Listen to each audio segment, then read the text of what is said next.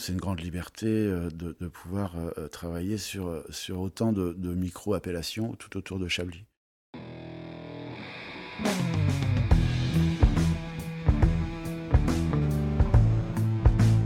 Le vin, le jaja, le pinard, le pif.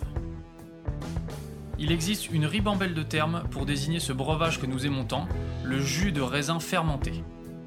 Et c'est parce que nous l'aimons plus que tout que nous voulons mieux comprendre ce qui fait un bon vin. Cépage, climat et terroir y participent, mais avant tout, il y a la patte des vigneronnes et des vignerons. Je suis Romain. Je suis Florian. Je suis Antoine. Nous sommes trois copains et nous vous emmenons à la rencontre de ces hommes et de ces femmes dans leur domaine pour les interroger sur la magie de leur métier et leur vie au milieu des raisins, des vignes et des barriques. Bienvenue à toutes et à tous dans le bon grain de l'ivresse.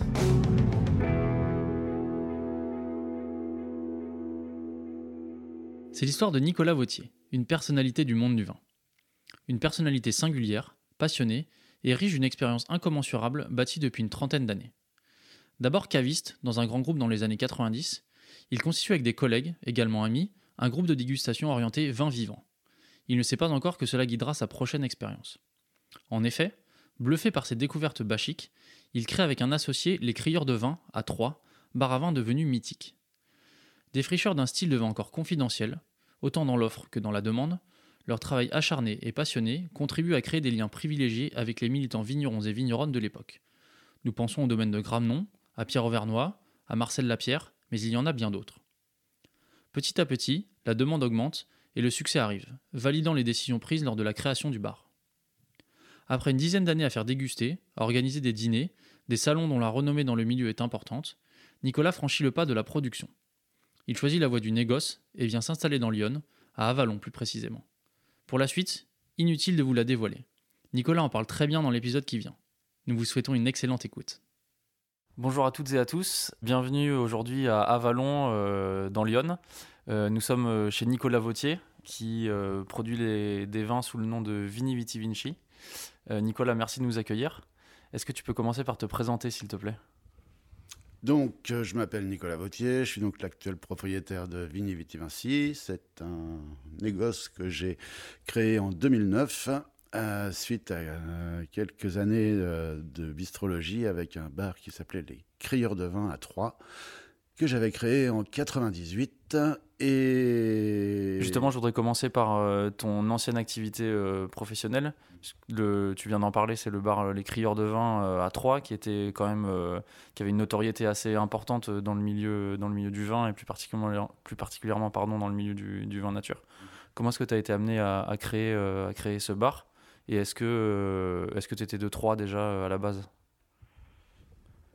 Alors euh, oui, il faut revenir peut-être un petit peu plus loin. En fait, moi j'ai commencé mes études dans le vin, j'avais 20 ans, j'ai fait un BTS Vitiono dans le Beaujolais par apprentissage, sans être du tout issu du milieu agricole ni viticole. Et à la suite de ça, je suis parti un an aux États-Unis apprendre un tout ce qu'il faut pas faire dans le vin. Alors c'était super enrichissant, mais euh, voilà, c'était euh, une expérience euh, de technicien pur et très enrichissante. Et je suis revenu en France et je, je, me suis, enfin, je suis rentré dans une boîte qui vendait du vin à Paris qui s'appelait Le Repère de Bacchus. Euh, de là, j'ai été très copain avec Jean-Michel. Je suis originaire de Troyes, hein, donc euh, je, je, je me suis associé avec un, ancien collègue du repère de Bacchus qui tenait un repère de Bacchus à Troyes. Et on a monté en 2000, euh, en 98 l'écrieur de vin avec une espèce d'optique. Ben, on voulait essayer de défendre ces vins un peu euh, sans, sans intrants, c'est-à-dire qu'il n'y avait pas de mot nature à l'époque, il n'y avait pas de mot naturel, c'était les vins, euh, les vins sans, les vins sans, sans intrants, les vins sans levure ajoutés, les vins sans soufre ajouté, les vins sans filtration. C'était comme ça qu'on les définissait un petit peu. L'offre était très petite à l'époque. Euh, c'était donc euh, en 98. On a vu aussi, euh, bah, pendant les dix années où je suis resté au crieur de vin, on a vu une belle explosion de, de ce type de vin et jusqu'à aujourd'hui, bah, carrément une labellisation vin, vin nature ou méthode nature. Donc ça, c'est un petit peu l'avènement aussi de, de 20 années, de, un petit peu de, pas de bagarre, mais de, bon, de, construction de ce label qui, arrive aujourd'hui et, qui est très chouette et qui récompense aussi euh, bah, le travail de beaucoup de vignerons. Et puis, euh, l'écrire de vin, c'était une super belle aventure avec euh, justement un début, des débuts difficiles parce que les bars à vin à l'époque, bah, c'était c'était assez nouveau, c'était un petit peu à la mode, il y en avait beaucoup sur Paris. Mais euh, bar à vin, euh, avec des vins euh, un peu bizarres, euh, bon, bah, on a pris, ça n'a pas été facile, on a pris des claques, mais on a aussi vu l'évolution de, tous ces vins, l'évolution de l'offre qui était, extraordinaire, qui, était bah, corrélée à l'évolution de la demande aussi. Et donc, on a vu l'explosion de ce type de vin. c'était vraiment une très très belle aventure. C'est amusant parce que, par exemple, là, on a, eu la chance de participer à la première 10 bouteilles. La 10 bouteilles qui aujourd'hui compte, je ne sais plus, peut-être bien 250 euh, euh, participants. On a, commencé la, la, première 10 bouteilles, c'était 11, 11 vignerons de la Loire qui faisaient ça dans une grotte. Et, euh, aujourd'hui, ben c'est rendu à 20 ans après, c'est rendu à, à, à, 200 voire 300 vignerons qui présentent leur vin, plus bah, d'autres salons parallèles. Et aujourd'hui, il y a une offre énorme. Et, je pense qu'aujourd'hui, on pourrait remplir 15 euh, boutiques comme l'écrire de vin sans se marcher, enfin, sans, sans, avoir de doublons. Et voilà, c'est assez génial. Comment est-ce que tu es tombé dans le vin nature? Euh, je suis tombé dans le vin nature, bah, c'était sur mes années parisiennes où j'ai travaillé au repère de Bacchus et où on a eu bah, quelque part la chance d'avoir une école classique où on a pu goûter beaucoup de, de, grands vins classiques, donc les grands Bordeaux, les grandes côtes rôties chez Guigal, les, euh, des, grands, des grands Bourgognes aussi, euh, mais euh, on va dire classiques. Et ça, je, ça je, je, je suis très content d'avoir pu faire ça parce que ça permet d'avoir une vision assez globale du monde du vin. Et le vin nature, bah, c'est arrivé doucement, suite peut-être un, un, un ras-le-bol euh, de la gamme qu'on proposait au repère de Bacchus, puisque bon, on proposait des grandes choses auxquelles on a pu avoir accès, ce qui était génial, mais euh, on s'ennuyait un petit peu. Et euh, la taille, la structure du repère de Bacchus a fait qu'à un moment, ils étaient un petit peu coincés pour aller chez les petits vignerons, puisque en ayant, euh, moi je suis rentré au repère de Bacchus, il y a peut-être une douzaine de boutiques, donc c'était encore raisonnable pour remplir, pour remplir la boutique. Mais quand je suis parti, il y avait une trentaine de boutiques. Et du coup, les interlocuteurs, les fournisseurs n'étaient plus les mêmes. Et, euh, du coup, on n'avait plus accès à des petites, à des petites cuvées sympathiques. Et puis, euh, et puis également, nous, on avait essayé de faire rentrer beaucoup de choses euh, en ayant un petit déclic sur des vins comme les vins de Jean Foyard, comme les vins de chez Gramnon à l'époque. Donc je parle de ça, c'est dans les années 96, 97. Et nous, on avait envie de défendre ces vins-là. C'est là, qu'on a eu un petit peu la piqûre. Donc c'est pas le repère de Bacchus qui nous a vraiment permis de découvrir les vins nature, mais euh, on, a, on est toute une bande à avoir quitté euh, le repère de Bacchus pour développer ce genre de vin qu'on ne pouvait pas faire au repère de Bacchus. Et donc, en 97, 98, 99, il y a eu euh, beaucoup de, dissidents du, repère de Bacchus qui sont partis pour monter leur, propre cave, comme le Verre Volé à Paris, euh, la, Part des Anges à Nice, euh, qu'est-ce qu'on a à Nancy, un bon copain Alex Mercier qui a monté les chansons. Ah, voilà, c'était un, un, assez sympathique et là, parti vers ce, genre de vin sans beaucoup d'intrants. Et quand tu as commencé à faire ta sélection avec euh, ton associé pour les crieurs de vin, tu t'es tourné vers quel, euh, quel domaine? J'imagine que tu as commencé à dire quelques noms qu'on connaît maintenant. Oui, donc euh, bah, à l'époque, on va dire c'est devenu des classiques maintenant, mais à l'époque l'offre était vraiment très très faible. Et par exemple dans le Beaujolais, on avait on n'arrivait pas à présenter une gamme complète de Beaujolais. Par contre, on avait quatre Morgons, parce qu'il y avait Marcel Lapierre et ses acolytes, un Fleury, donc euh, c'était euh, Jean Foyard, c'était Max Breton, c'était euh, Yvon Mettra à Fleury, et donc ça, ça représentait notre petite gamme de Beaujolais. Ensuite, on s'est tourné dans les Côtes-du-Rhône, bah, il n'y a pas beaucoup d'adresses non plus, donc on allait chez Gramnon, chez Daré Ribot, donc ça nous permettait d'avoir... C'était représentatif aussi du Rhône. On avait un, Côte-du-Rhône du Sud, les Côtes-du-Rhône du Nord avec Daré Ribot, qui ont quand même une belle, une belle gamme. Euh, les cornasses de chez Thierry Allemand, mais bon, on pouvait un petit peu les compter sur les doigts d'une main, les, acteurs d'une même région. Donc euh, l'offre était légère, mais elle était quand même, euh, bah, elle était nouvelle surtout, c'est ça qui était intéressant avec ses avantages et ses inconvénients, parce que présenter des vins comme ça à l'époque, euh, bah, je vous dis, le mot nature n'existait pas. Ces vins-là, ils étaient juste euh, différents, mais c'était marqué nulle part. Euh. Donc c'est nous qui avions notre sélection un petit peu différente, avec des vins qui ont du gaz, avec des vins qui ont des fois un peu de réduction, avec des vins qui, qui sont singuliers. Et ça n'a pas toujours été facile. Hein. Beaucoup moins qu'aujourd'hui. On a noté aussi quelque chose d'intéressant par rapport à ça, qui était l'évolution de la qualité sur une vingtaine d'années, et qui fait qu'aujourd'hui, on a beaucoup moins ce genre de désagréments. Qu'est-ce qui t'a plu euh, au départ? Est-ce que c'est euh, ce que tu avais dans ton verre et tu as été séduit par euh, le goût, la texture, enfin voilà le, le, le, vin? Ou est-ce que c'était avant tout la démarche des vignerons qui, qui s'étaient engagés à faire ce style de vin? On va dire les deux, mais en deux temps. C'est-à-dire que la première chose, c'était évidemment le vin, qui lui bah, nous a fait poser des questions, euh, s'interroger. Puis aussi, on a découvert aussi des, goûts, euh, je veux dire des vrais goûts par rapport au vin euh, semi-industriel classique, et des goûts authentiques. Et, c'est vraiment ça qui nous a plu et ce qui nous a aussi poussé à nous intéresser à quelle démarche il y avait derrière et de comprendre un petit peu bah, l'influence du soufre, l'influence des levures et puis également, dans une moindre mesure aussi, l'influence d'une filtration, par exemple. Tu te souviens de la première, euh, la première fois que tu as goûté euh, un vin nature ou pas? Je m'en souviens bien, c'était un, une, cuvée de chez Foyard en Côte du Py. Euh, donc le millésime, je m'en souviens plus, mais je pense dans les années, ça devait être un 95. On avait acheté ça au CAF Taïwan à l'époque, je me rappelle. Et ouais, c'était sur une salade de lentilles et c'était un, pur moment de bonheur. Et c'était avec, on était une petite équipe pour faire de Bacchus comme ça, se faire des petits gueuletons le vendredi midi et chacun amenait une bouteille. Et, et là, on était tous tombés, tous tombés à genoux. Ensuite, il y a eu deuxième choc, ça a été une mémé de chez Gramnon. Et pareil, dans les millésimes, peut-être 92. Euh, et là, ça a été la deuxième claque. Et ensuite, euh, ensuite, à la suite de ça, on a, on a, voulu partir du repère de Bacchus. on n'avait pas accès à ce genre de cuvée, on n'arrivait pas à les faire rentrer non plus, malgré qu'on s'était tous un petit peu investis dans un espèce de comité d'achat, donc le comité de dégustation, qui permettait de faire des sélections. Mais ça n'aboutissait jamais. Et puis, bon, voilà, c'était une autre structure. Et c'était, je pense, impossible pour leur père de Bacchus de faire ce genre de vin.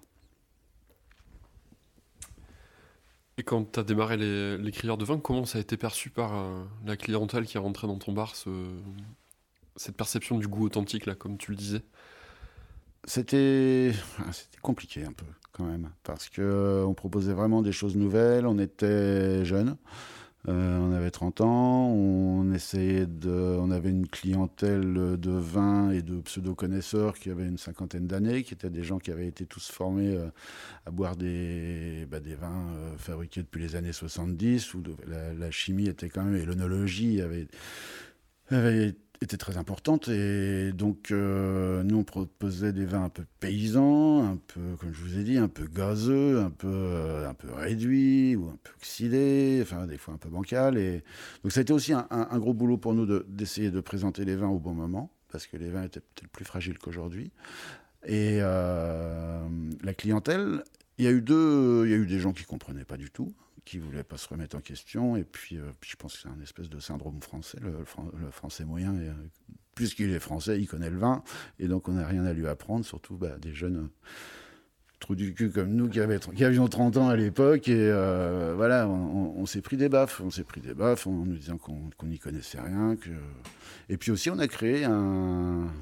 Bah, le beau côté de la chose, c'est quand même qu'on a créé quelques quelques accoutumances à, ces breuvages-là. Et donc, on a, on a créé un, une attirance pour, pour, pour, ces vins-là. Et on a fait accepter le gaz, on a fait accepter le, fait qu'il n'y ait pas de soufre, on a fait comprendre aux gens que, que, ces vins qui pouvaient être des fois sur le fil étaient quand même beaucoup plus digestes que, que, la majorité des vins semi-industriels. Et puis, euh, donc, c'est surtout l'influence du soufre qui, qui, est, qui, est, importante là-dedans. C'est la digestibilité qu'on a avec les vins sans soufre ou avec très peu de soufre. Et puis également le, goût. Le goût. Il y a des gens qui sont, euh, surtout une clientèle jeune, qui, elle, n'avait pas d'idées préconçues sur le vin et qui était open à, boire des vins euh, bah, nouveaux, et puis qui écoutaient surtout leurs émotions et qui n'écoutaient pas forcément un guide euh, qu'ils avaient dans la poche. Et pourquoi un bar plutôt qu'une cave à vin? Parce que tu venais, le repère de Bacchus, on l'a pas dit tout à l'heure, mais c'est une. Enfin, je pense que les auditeurs ont compris, mais c'est une, une chaîne de caves qui a un petit peu partout en France maintenant? Pourquoi, une plutôt, pourquoi un bar plutôt qu'une cave? Eh ben, En fait, on a fait un bar-cave. Et euh, on a fait euh, un, A priori, il y a des gens qui disent qu'on était un peu dans les. qu'on était les premiers, mais on a fait euh, le concept de bistrot-cave. Donc, bistrot avec le côté bar et le côté restaurant, où on a proposé tous les jours une ardoise cuisine du marché, euh, trois entrées, deux plats et trois desserts, ce qui s'est étoffé un petit peu de pluie, mais euh, voilà, c'était simple. Le bar à vin avec des tapas, euh, charcuterie, fromage, très simple. Et puis la cave à emporter. Et pour nous, c'était bah, important. C'était important que les gens puissent goûter et puis puissent acheter les, petits coups de cœur qu'ils avaient eu au bar ou, ou sur table. Ça devait être un rythme de vie assez intense, non? Très.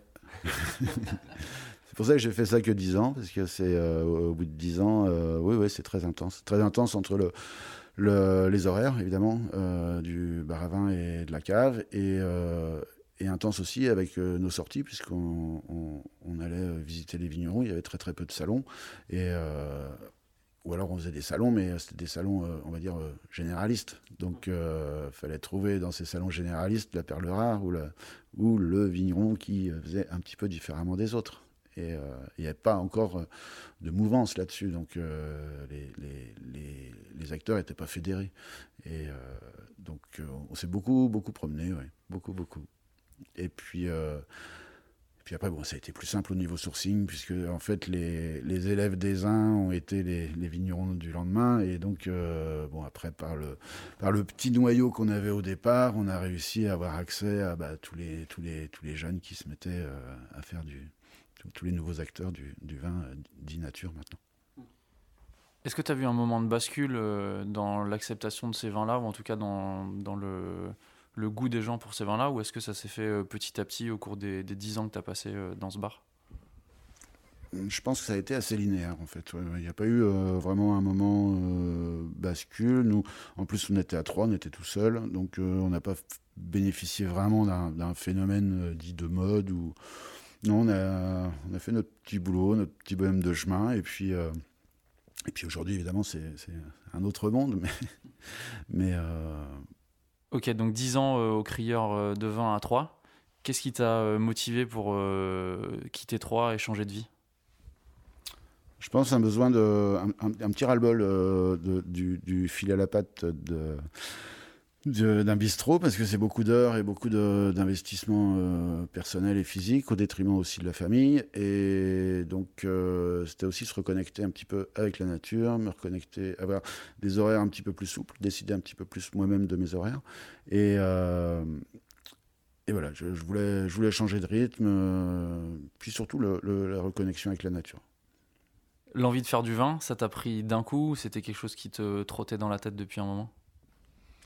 Alors c'est un, petit peu un retour à mes premières amours, puisque j'avais fait un BTS Vitiono dans le Beaujolais, donc c'était une formation un petit peu de technicien du vin, euh, à la fois vigne, à la fois euh, cave. Et euh, c'est 10 ans au crieur de vin, plus 4 ans à Paris au repère de Bacchus, bah, ça a été un petit peu une, digression pour moi par rapport à ce que je voulais faire au départ. donc ça, a été vraiment un, retour à mes premières amours après une petite période de, de, de bah, un petit moment de ras-le-bol, un petit moment de l'impression de tourner un petit peu en rond euh, au niveau de la, de, la, cave et puis du, du bistrot, et puis euh, surtout un peu usé aussi euh, par, par ses horaires et puis cette implication dans le, dans le bistrot. Et qu'est-ce qui t'a amené à Avalon précisément? Pourquoi Lyon? Alors Lyon, ben, plusieurs raisons. La proximité un petit peu de ma région d'origine, puisque je suis troyen d'origine, donc pas trop loin de la famille. Euh, également le, la région, parce que c'est des vins que j'ai toujours connus, euh, bah, toutes ces micro-appellations sur lesquelles je travaille aujourd'hui sont des appellations qui étaient euh, beaucoup vendues localement, voire dans les départements limitrophes. Donc en fait, quand vous alliez dans un bistrot à Troyes, vous aviez facilement une gamme de vins de Lyon, Irancy, Coulanges, bah, les Bourgogne Épineuil, et, et, et qui sont pas vraiment connus euh, dans le reste de la France ni dans le reste du monde, mais qui par contre localement ont toujours été connus. Et j'ai eu envie de, défendre ces, vins-là. Euh, et puis également, il n'y avait pas d'offre vraiment de, de, vins un peu euh, libérés dans toutes ces appellations moi, la création du négoce, bah, c'était intéressant pour moi à 40 ans, euh, comme un, bah, c'était un revirement professionnel et s'installer euh, quand on n'est pas issu du milieu viticole ou agricole, bah, c'était un petit peu compliqué pour moi d'acheter des terres. Et puis je voulais pas non plus avoir un fil à la patte comme j'avais déjà eu avec le bistrot, donc euh, je, ne voulais pas d'attache foncière, je dirais. Donc le négoce, ça s'est dessiné tout simplement et alors c'est quelque part, le négoce, c'est quelque part une, frustration puisqu'on maîtrise pas le process de A à Z. On fait le vin qu'à partir du, raisin que, j'achète et que je, ramasse, euh, que je ramasse avec mon équipe.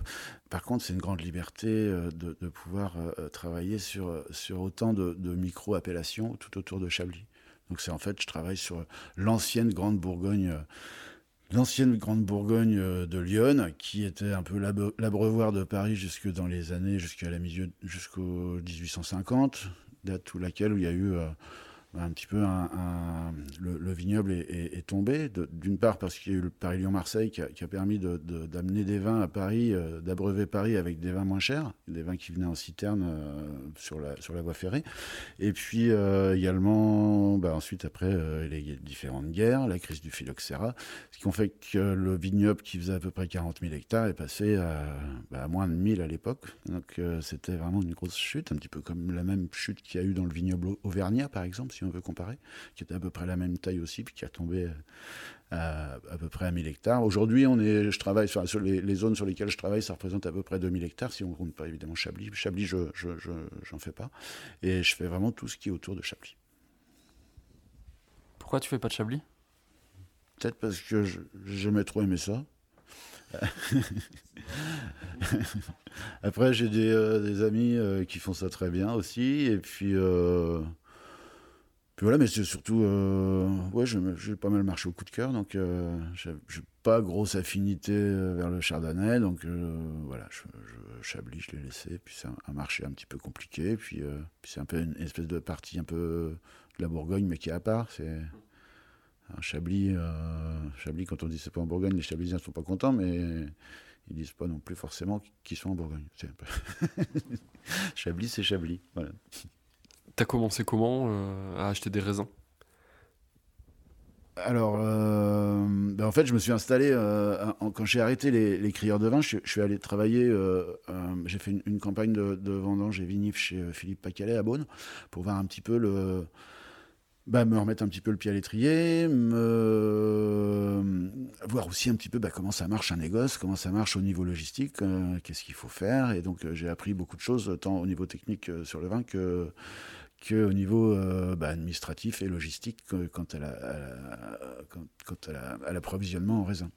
Ensuite, moi, je suis tombé ici sur un, dans la, ma, ma préinstallation, je j'ai rencontré un, ancien, euh, enfin, qui est maintenant en retraite, monsieur Jean-Michel Guénifet, qui m'a beaucoup aidé, qui était un monsieur qui était courtier en vin et qui connaissait beaucoup le, bah, toutes ces micro-appellations euh, sur lesquelles je travaille aujourd'hui et qui m'a beaucoup aidé euh, à me présenter des gens qui étaient susceptibles de me vendre, qui travaillaient bien et qui étaient susceptibles de me vendre un petit peu de raisin. Et du coup, on a pérennisé euh, bah, beaucoup de vignerons avec qui j'ai travaillé avec lui, grâce à lui en 2009 quand je me suis installé, il y en a encore beaucoup avec lesquels je travaille encore aujourd'hui sur les mêmes parcelles. Donc ça, c'était quand même euh, vraiment un travail intéressant. Et pourquoi du négoce plutôt que acheter des vignes et devenir vigneron? Euh, question d'accès à la terre et aussi, euh, euh, c'est difficile, question de moyens aussi. Et, et aussi cette volonté de ne pas vouloir avoir un, une, attache euh, particulière euh, sur un vignoble. C'est-à-dire que c'était un choix, évidemment, avec les frustrations que ça peut engendrer, comme je l'ai dit, mais surtout, c'était pour avoir cette liberté de pouvoir vinifier des vins d'origine différente, tout en restant cohérent et autour de, autour de, de, Chablis. Donc sur cette ancienne Bourgogne viticole, un peu des années avant 1850. Tu dis que tu bosses avec des gens qui, euh, qui travaillent bien. Est-ce que tu peux nous préciser un peu ce que ça veut dire pour toi, euh, travailler bien dans les vignes? Alors, le, pour moi, travailler bien, c'est. Euh, bah, ça passe par des. On, a, trois points importants. C'est-à-dire que moi, j'aurais voulu, dès le départ, avoir une labellisation bio qui permet de.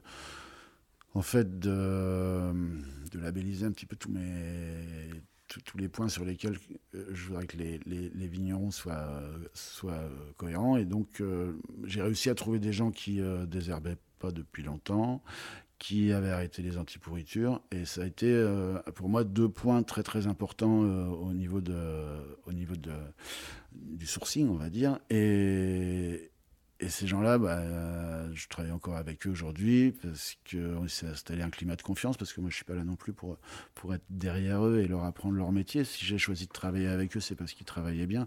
Et, euh, et cette relation de confiance, elle est hyper importante pour moi.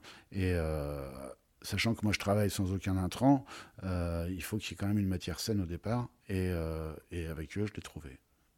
Mais j'aurais aimé, évidemment, euh, euh, peut-être plus avoir un label, un label bio qui, qui m'assure une, certaine. Euh, qui assure une certaine, on va dire, confiance. mais les gens qui font bio, dans Lyon, il n'y en a pas beaucoup, on est pas mal en retard. Et les gens qui font bio, ils font surtout pour eux. Et pas, pas pour le négoce. Donc aujourd'hui, ça veut dire que tu te fournis chez des gens qui, dont tu valides le, le les méthodes de travail, mais sans qu'ils aient forcément euh, un label, c'est ça? Un label bio, euh, un label bio derrière, quoi. C'est ça, c'est ça. Par contre, je suis content parce que euh, notamment un, fournisseur avec qui je travaille depuis le début sur une très belle parcelle d'Irancy qui s'appelle la Croix-Butée et sur également le, un très beau terroir de Saint-Brieuc qui s'appelle Bréau sur lesquels on fait des aligotés et des chardonnays. Euh, je sais pas si c'est une petite récompense pour moi, mais j'ai réussi à le faire un petit peu passer en. Enfin, voilà, il se met en conversion là. Donc voilà, dans, deux ans, il est bio. Qu'est-ce qui te séduit euh, dans euh, ce processus de vinification sans intrants? Est-ce que tu peux nous en dire un peu plus sur ton... le processus de vinification que tu utilises?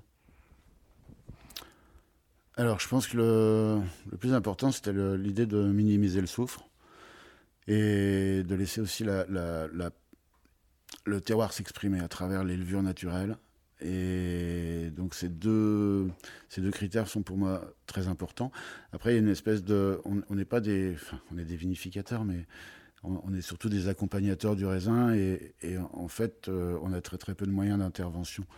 Et c'est ça qui me plaît aussi, c'est d'avoir tous les, tous les ans un, nouveau challenge, parce que chaque année, un, nouveau millésime, bah, c'est un, nouveau vin. Et puis, euh, bon, moi, j'ai pas 50 vinifications derrière moi, donc je ne peux pas rapprocher euh, certains millésimes d'autres millésimes.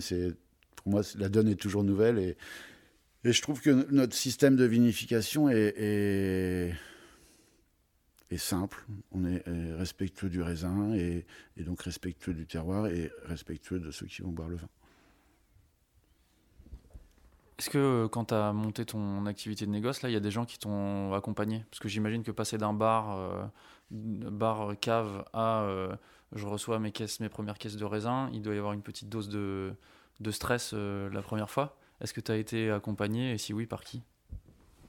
Euh, J'étais accompagné, non, pas tellement en fait. Euh, j'ai eu quelques doutes, quelques questionnements. J'ai appelé deux, trois copains ponctuellement comme ça, mais non, non, c'était une petite période de stress, ouais, mais c'était. J'ai eu la chance quand même de commencer avec 2009, qui était un millésime assez facile, et tant mieux, parce que on avait eu trois mois pour installer la cuverie, et c'était un petit peu ah, c'était un peu. Donc, euh, ouais, pas mal de stress, mais, euh, mais en même temps, bon, bah, c'était parti. On a surfé un peu la première année sur, sur le raisin, sur les cuves, sur la vinif, tout ça. Puis ça s'est bien passé. Les vins se sont faits facilement et, j'ai eu de la chance, ouais. Je pense que j'ai eu de la chance de tomber sur une année comme ça. Ça aurait pu être beaucoup plus compliqué de s'installer dans une mauvaise année. et comment ça a été reçu euh, tes premières bouteilles par, les, par les différents buveurs? Alors, en tant qu'ancien acteur du, du, du, de la du monde de la distribution des vins, euh, je, je, connaissais, bah, j'avais énormément de collègues, et moi je suis passé un petit peu de l'autre côté du tire-bouchon, donc euh, euh j'avais énormément de collègues qui m'ont suivi, qui m'ont fait confiance. J'avais un, très très bon réseau de gens que je connaissais à l'export. Euh, sans avoir jamais travaillé avec eux, mais bah, qui m'ont dit tiens quand tu fais du vin, tu nous appelles. Donc quand les premières bouteilles sont sorties, je me rappelle, d'exemple, mes clients japonais avec qui je travaille toujours aujourd'hui, c'est Racine à Tokyo. Ils sont venus, ils ont tout goûté, ils sont repartis. Je savais pas trop ce qu'ils en pensaient. Et trois jours après, je reçois une commande et ils m'avaient commandé plus que ce que j'avais produit. Donc euh, j'étais plutôt verni euh, au niveau de, mes débuts euh, commerciaux.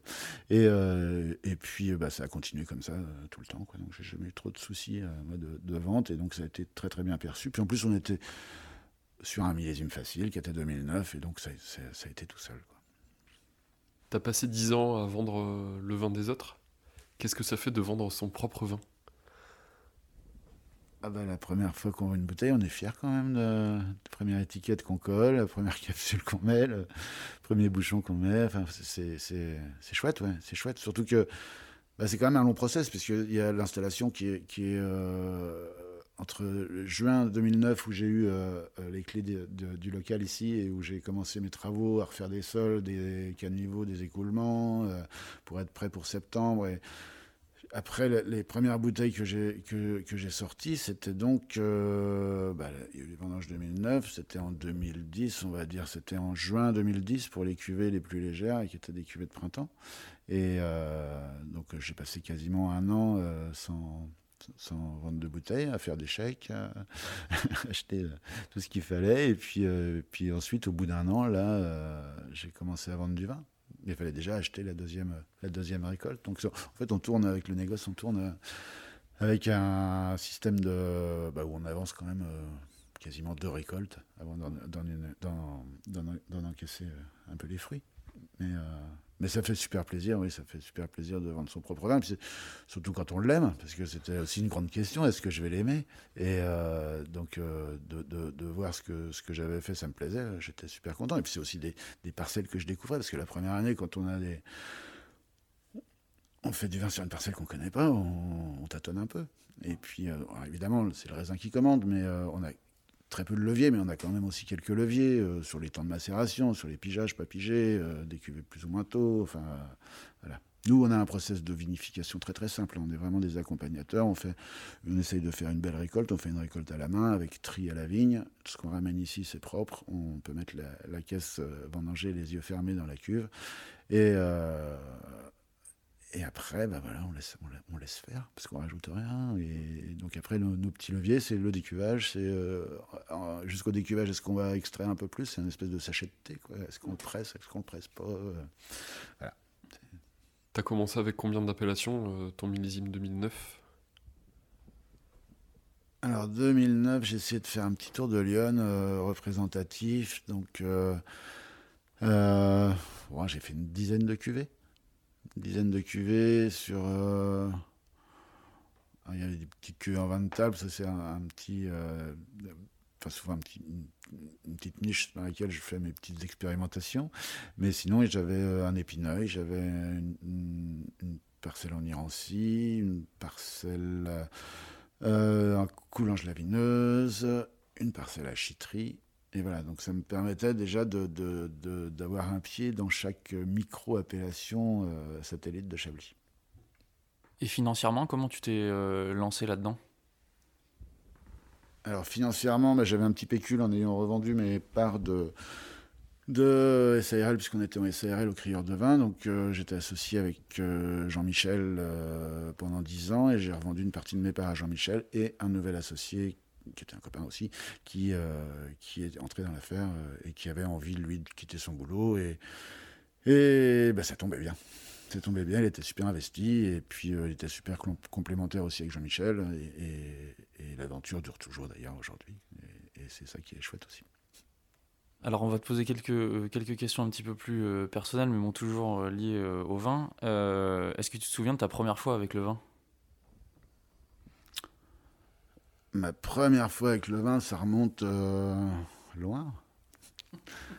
Euh, les premières fois avec le vin, je vais dire les premières fois, parce que la première fois, je ne me rappelle pas, mais les premières fois, mes, mes, mes premières sensibilisations au vin, c'était euh, bah, mes grands-parents. Mes grands-parents du côté de mon père et du côté de ma mère, c'était rigolo parce que c'était vraiment deux, opposés. Un côté du côté de ma mère, un, côté assez bourgeois, donc j'ai eu accès à des, bah, des vieux grands Bordeaux magnifiques. Je me rappelle notamment un Aubryon 66 avec le canard aux pêches de la grand-mère, qui était un moment un moment génial. Et puis de l'autre côté, chez mes autres grands-parents, bah, on buvait du litre étoilé et, c'était aussi euh, un, moment de vin euh, assez intéressant où j'avais droit à mon, petit coup de rouge dans mon verre d'eau et, et, voilà, c'était aussi un. Non, c'était pas les mêmes, c'est pas les mêmes émotions, mais euh, c'est quand même des souvenirs. Et est-ce que tu te souviens euh, d'un grand moment, soit qui a enclenché ta, passion pour le vin, soit qui te l'a confirmé euh, pour de bon? Je sais pas, je pense que ça a été une, quelque chose d'assez euh, progressif et, linéaire. Il n'y a pas eu de, choc vraiment. Euh... Moi, j'ai des très beaux souvenirs de vin, mais c'est, euh, est-ce que j'ai eu vraiment un choc? Non, je crois pas.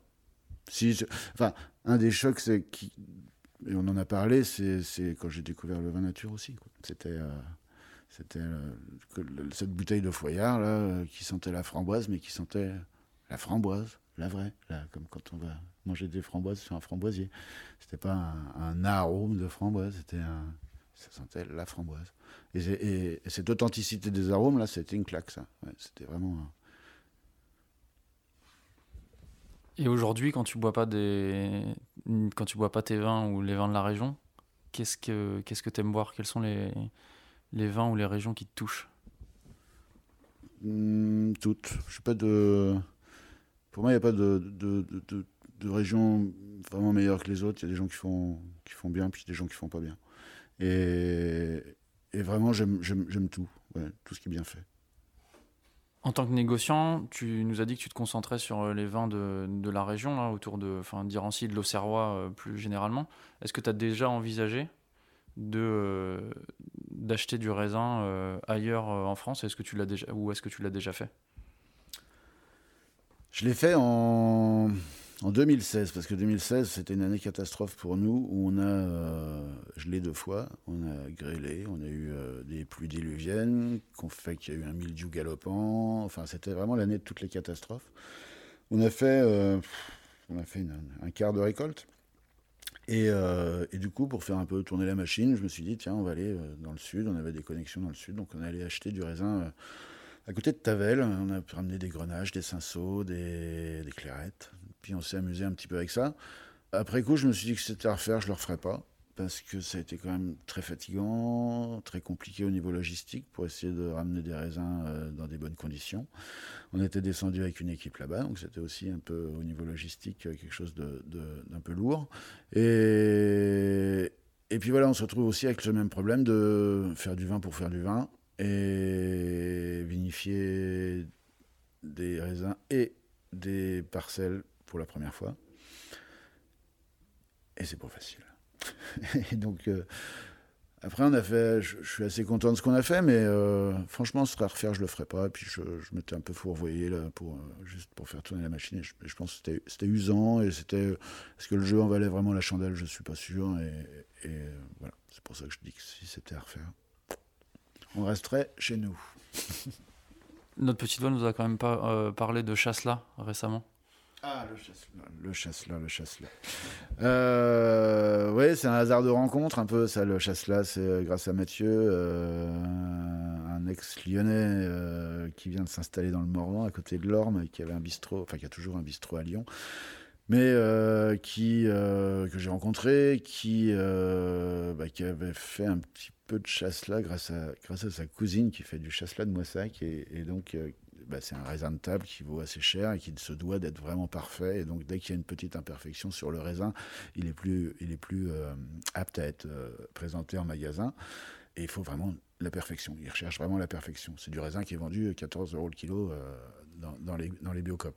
Et, et du coup, bah, nous, tout ce qui était un petit peu taché, un petit peu un petit grain sec par-ci, une grappe un petit peu bancale par-là, et ben on a pu récupérer tous ces, tous ces raisins-là. Et c'est intéressant, c'est vendanger main, évidemment, c'est c'est des raisins en bio et, et voilà, on va voir ce qu'on va faire avec ça. Ça peut être. Euh, bah, je sais pas où on va. Alors là, c'était un petit. Ouais, un petit. Alors, on l'a fait parce que c'était facile. C'était euh, c'était vraiment la facilité. On n'est pas descendu là-bas, c'est pas nous qui avons mangé. Euh, donc c'était quand même. on a reçu un, SMI avec plein de bacs de, de, de chasse là. Puis voilà, on, va essayer d'en faire quelque chose. Et c'est aussi parce que cette année, ouais, il n'y avait, y avait, avait pas grand-chose chez nous. Et puis, euh, on n'a pas fait de coulange, tout était grillé, 2019 non plus. Donc là, c'était un petit peu pour faire un, petit peu de vin, quelque chose de nouveau, et, et puis s'amuser un peu parce que on s'ennuyait. Et puis là, c'était facile surtout. C'était pas comme euh, quand on est descendu dans le sud en 2016 où il a, fallu se gérer toute la logistique. Là, c'était quand même euh, très très facile de, de faire ces chasses-là. Donc la facilité, un petit peu la curiosité. Et puis voilà, on va voir ce que ça donne. Tu nous as dit que tu aimais beaucoup le cidre, et ça tombe bien, on t'a vu arriver avec euh, une voiture remplie de cagettes de pommes. Parle-nous-en un, petit peu plus si tu, si tu veux bien. Alors le cidre, je trouve ça euh, assez intéressant parce que c'est bah, quelque chose d'assez nouveau pour moi. J'étais pas un grand buveur de cidre parce que je ne trouvais pas vraiment... Euh, euh, dans le site quelque chose qui, qui, qui, me, qui me régalait. Et puis en 2016, euh, bah, on, comme on s'ennuyait, on n'a pas fait que des raisins du Sud.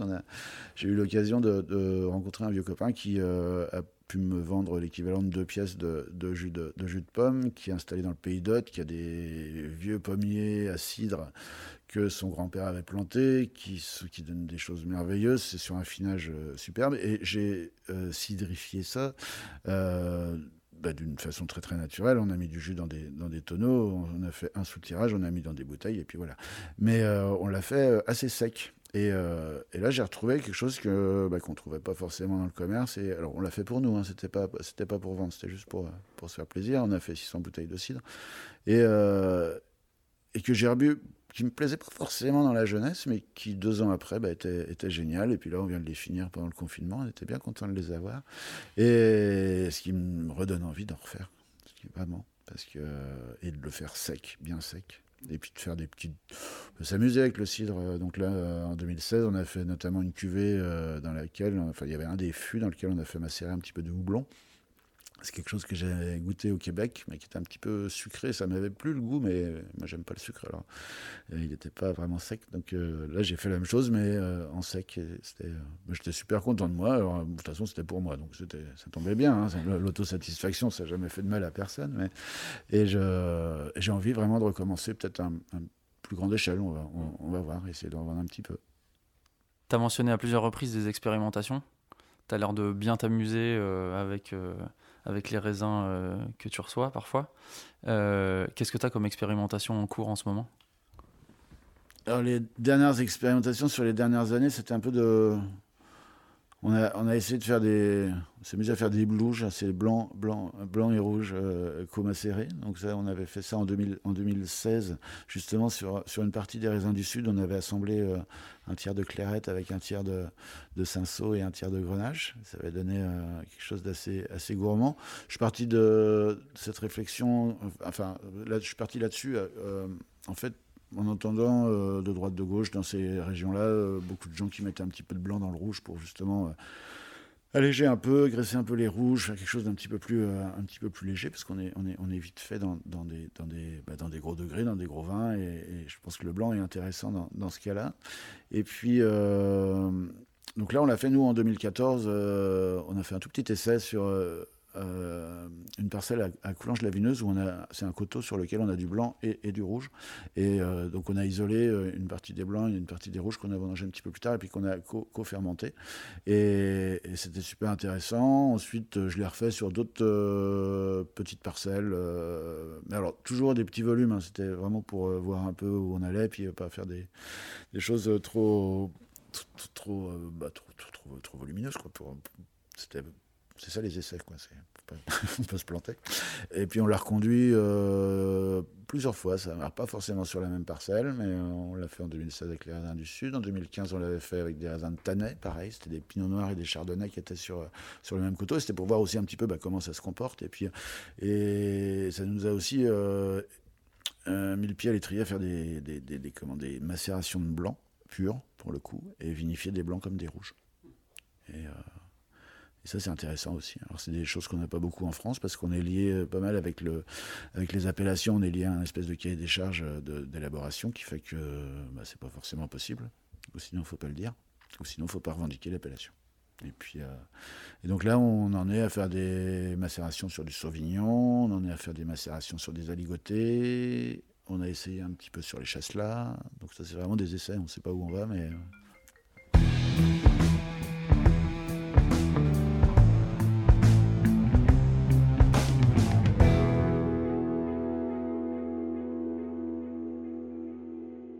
Niveau élevage, comment tu envisages les choses?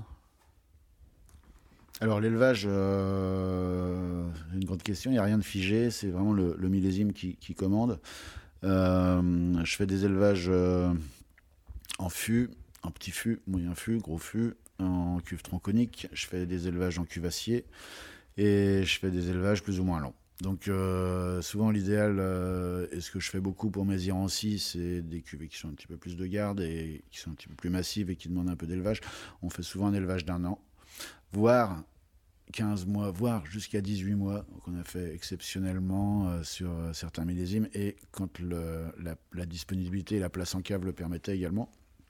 Mais, euh, mais oui, il n'y a vraiment rien de figé. Donc on peut. Les plus courts élevages qu'on fait, on a déjà fait des vins un peu primeurs, on a déjà fait du vin qui a fait deux mois de, deux mois de tonneau avant d'être mis en bouteille.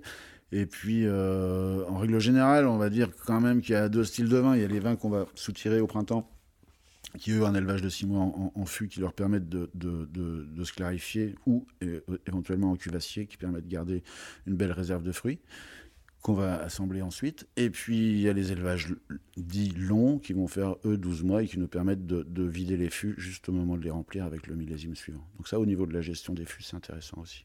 Et on travaille sur des fûts de, bah, de la pièce, la, la, feuillette qui fait 132 litres jusqu'à des fûts de 600 litres. Euh, j'avais même des 800 litres. Donc avec des effets à chaque fois euh, un, petit peu différents. J'essaye de mixer, euh, mixer mes fûts, mixer un peu mes cuves. Et puis, puis j'achète que des fûts de case. Que des fûts de case qui ont au minimum 5 vins. Pour ne pas.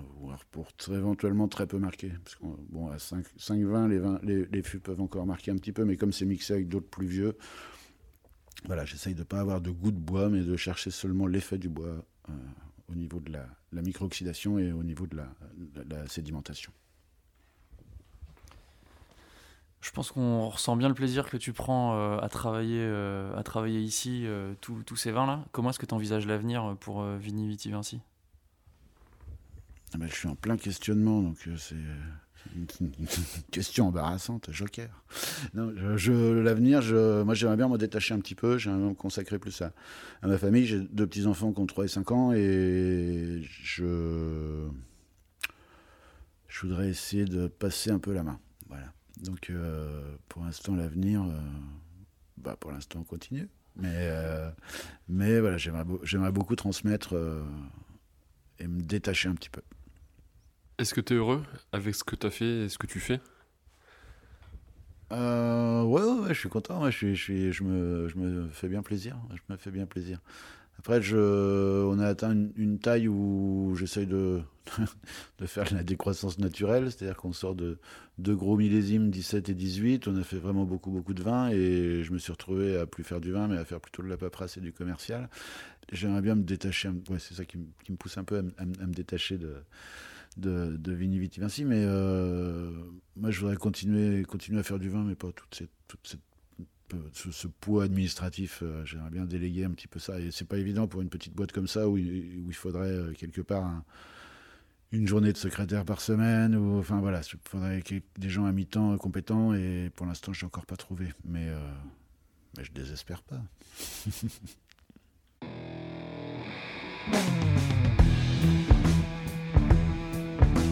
Sorti de son bureau, après une heure d'enregistrement, de partage, d'histoire et d'anecdotes croustillantes, Nicolas nous emmène dans son chai, direction la dégustation de ses cuvées.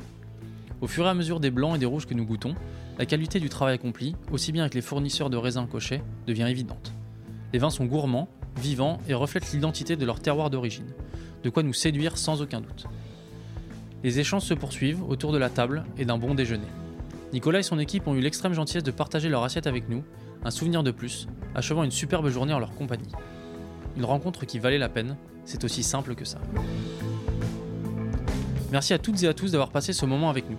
Nous avons plus que jamais besoin de votre soutien pour que ce podcast grandisse. Vous pouvez nous faire un don en vous rendant sur la page Tipeee, T-I-P-E-E-E -E -E du Bon Grain de l'Ivresse, et vous pouvez nous soutenir en nous mettant 5 étoiles et un commentaire sur votre appli de podcast. À la réalisation aujourd'hui, Antoine Sica, Florian Nunez et moi-même, Romain Becker.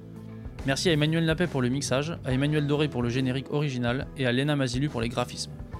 On se retrouve très vite pour de nouvelles aventures viticoles. D'ici là, prenez soin de vous et buvez bon.